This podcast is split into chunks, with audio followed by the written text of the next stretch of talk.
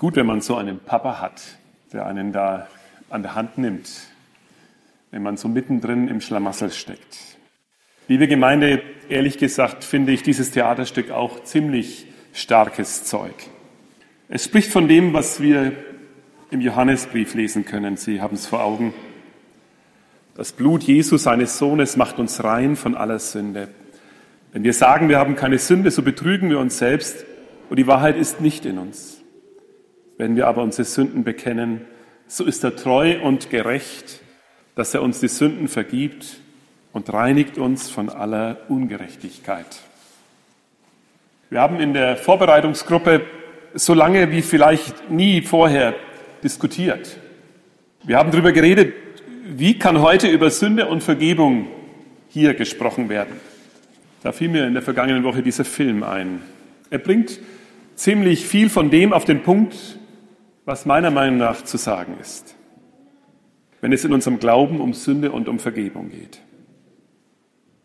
Die Sünde kann etwas sein, was dich zunächst einmal gar nicht interessiert hat, bis, bis es diesen unbeobachten Moment gibt in deinem Leben, in dem sie dich irgendwie anzieht, ja, ihre Faszination auf dich ausstrahlt. Es fühlt sich vielleicht sogar toll und stark an, bis du merkst, irgendetwas ist jetzt nicht mehr in Ordnung. Da ist etwas zerbrochen an Liebe und Vertrauen vielleicht. Und das kann ich nicht wieder heilen, das kriege ich nicht wieder hin, das kann ich nicht einfach abwischen von mir. Das lässt mein Leben nicht mehr los. Das hat mich in Beschlag genommen. Auch wenn ich es vor den anderen verstecken kann. Aber es hat mich im Griff. Schon deshalb, weil ich es verbergen will und muss. Ja, Sünde ist ein Verhängnis. Was ich getan habe und die Folgen davon, das ist so ähnlich wie das Öl in dem Film. Es rinnt mir von den Fingern, will heißen, es macht ziemliche Unordnung in meinem Leben und im Leben anderer und gleichzeitig hängt es an mir und ich werde es nicht mehr los. Doch, sagt ihr, doch, ich werde es los, das haben wir doch gerade gesehen. Ich rufe nach meinem himmlischen Vater und bitte ihn um Hilfe. So steht es ja auch im ersten Johannesbrief. So haben wir es gelesen und vor Augen. Es geht nicht um Sand, Seifenpaste für Öl. Es geht um das Blut Jesu. Das ist stärker als die Sünde. Und das Blut steht für die Vergebung, für die Liebe Gottes, für seine Gnade. Er erträgt, er vergibt und er heilt.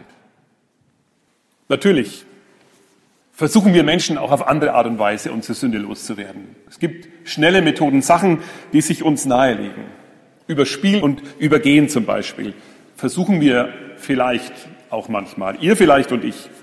Ach, was? Das war ich gar nicht. Ich? Wie kommst du darauf?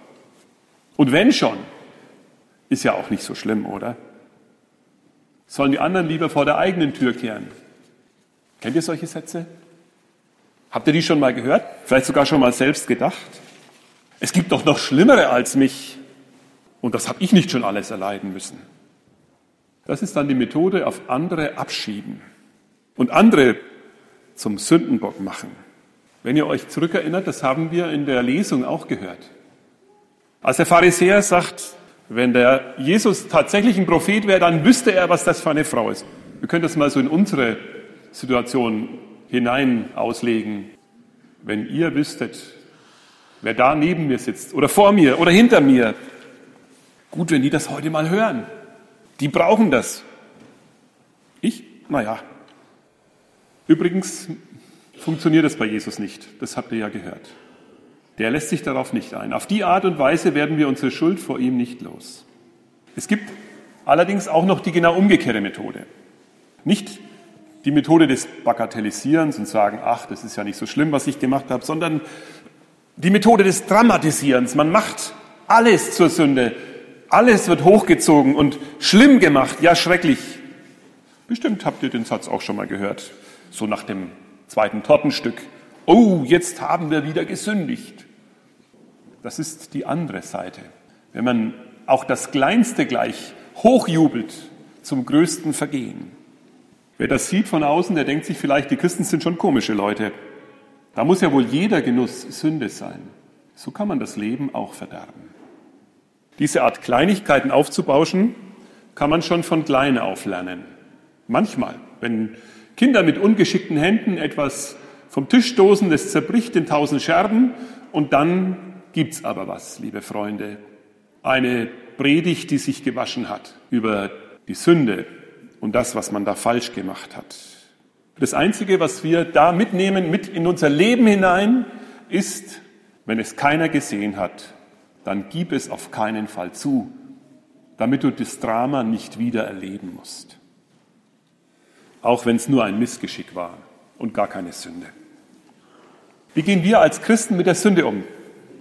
Die Bibel sagt es uns klar und deswegen habe ich das auch ausgesucht aus dem ersten Johannesbrief. Eins ist klar, wir alle sind Sünder. Da gibt es nichts zu deuteln. Da ist keiner, können wir im Römerbrief auch lesen, da ist keiner, der ohne Sünde ist. Für mich selber habe ich gelernt, man kann sich Sünde auch einreden oder einreden lassen. Wo ist die richtige Spur? Wie kann ich das erkennen, was wirklich Sünde ist? Deshalb bitte ich Gott, dass er mir die Augen öffnet. Denn Gott hat einen ganz besonderen Blick auf unser Leben. Er zeigt uns die Sünde nicht, damit wir darin gefangen sind, sondern um uns von ihr zu befreien. Ja, das gefällt Gott. Wenn wir wieder aufatmen können, wenn unser Leben leicht wird, ja, wie der Vater es im Film macht, die Hände seines Sohnes abwaschen. Wie schön, wenn der zuschauen kann, wie der Dreck im Ausguss verschwindet. Und deswegen möchte ich mein Leben mit meiner Sünde in Gottes Hände legen und sagen, öffne mir die Augen für das, was ich falsch gemacht habe, wo ich die gute Ordnung, die du geschenkt hast, zerstört habe, wo ich andere Menschen verletze mit dem, was ich tue oder denke, mit dem, was ich getan habe. Ich muss gestehen, oft braucht Gott da ziemliche Geduld mit mir, dass ich das wirklich an mich ranlasse und mein Herz ihm öffne. Es ist viel zu leicht gesagt, naja, ich bin der Star und der Held. Ich bitte Gott und dann habe ich es geschnallt. Nein, ich spüre und ich weiß, Gott ist geduldig. Und Gottes Geduld tut gut. Aber das Wichtigste an der Sünde ist, dass Gott sie vergibt. Das möchte ich, dass ihr mit nach Hause nehmt. Gott vergibt mir. Zu ihm kann ich kommen.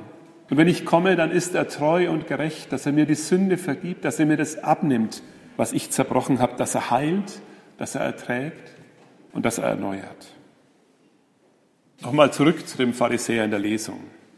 Er denkt an die vielen Sünden der Frau. Und man merkt das im ganzen Text, das wissen viele. Und jetzt könnte Jesus ja sagen, Simon, ich weiß ganz genau, was die Frau alles falsch gemacht hat. Das war das und das und das und das. Und das macht Jesus nicht. Von wegen. Niemals. Er verrät uns nicht. Er bläst unsere Sünde nicht hinaus in die Welt. Er vergibt sie. Jesus dreht es genau um. Da, wo der Pharisäer die Sünde dieser Frau groß machen will, da macht Jesus Gottes Liebe und die Vergebung groß. Wir haben uns am Ende der letzten Predigt, als es um Gottes bedingungslose Liebe ging, gefragt, und was ist, wenn ich mit meiner Sünde diese Liebe ruiniere, missachte? All das Schöne, was Gott mir schenkt, wenn ich mich nicht gut genug verhalte. Gottes Liebe ist größer als unsere Sünde. Seine Gnade schenkt uns Vergebung, damit wir wieder neu anfangen können, damit uns diese Liebe nicht verloren geht, damit wir sie nicht vorbeiziehen lassen, als wäre sie zu wenig für unser Leben. Die Liebe Gottes ist alles. Und wenn man von der Vergebung spricht, die Jesus uns schenkt, dann muss uns auch bewusst sein, was darin verborgen ist, was darin steckt, was daraus wächst und was daraus kommt. Es ist die Gnade, die unser Leben frei macht. Jesus sagt, wen der Sohn frei macht, der ist wirklich frei. Und das kommt aus der Vergebung. Wenn ihr darüber nachdenkt, dass ihr ein freies Leben führen wollt, dann denkt über die Vergebung nach. Denn die Vergebung macht euch wieder frei. Das ist wirklich großartig. Wir denken ja, ach ja, wenn ich tun und lassen kann, was ich will, dann bin ich frei. Sind wir nicht. Wir nehmen so viel mit in unser Leben hinein, was wir falsch gemacht haben. Wer spricht uns frei? Wer schenkt uns einen neuen Anfang? Es ist Jesus. Es ist seine Vergebung. Und das stellt unser Leben auf einen weiten Raum. Das gibt uns Möglichkeiten, die wir niemals hätten, wenn wir seine Vergebung nicht kannten. Die Liebe Jesu und seine Gnade machen uns frei. Amen. Bitte euch, sitzen zu bleiben und mit mir im Herzen zu beten. Jesus, du kennst uns. Du kennst unsere Sünde. Du kennst, was uns belastet, was an uns hängt und was uns bedrängt. Wir bitten dich, mach uns frei. Wasche uns rein. Dass du bereit warst, für uns zu sterben, zeigt uns, wie stark deine Liebe zu uns ist. Wie sehr du dich freust, wenn wir wieder frei und fröhlich leben können. Das wollen wir auch. Darum danken wir dir aus vollem Herzen für deine Liebe und für deine Vergebung. Amen.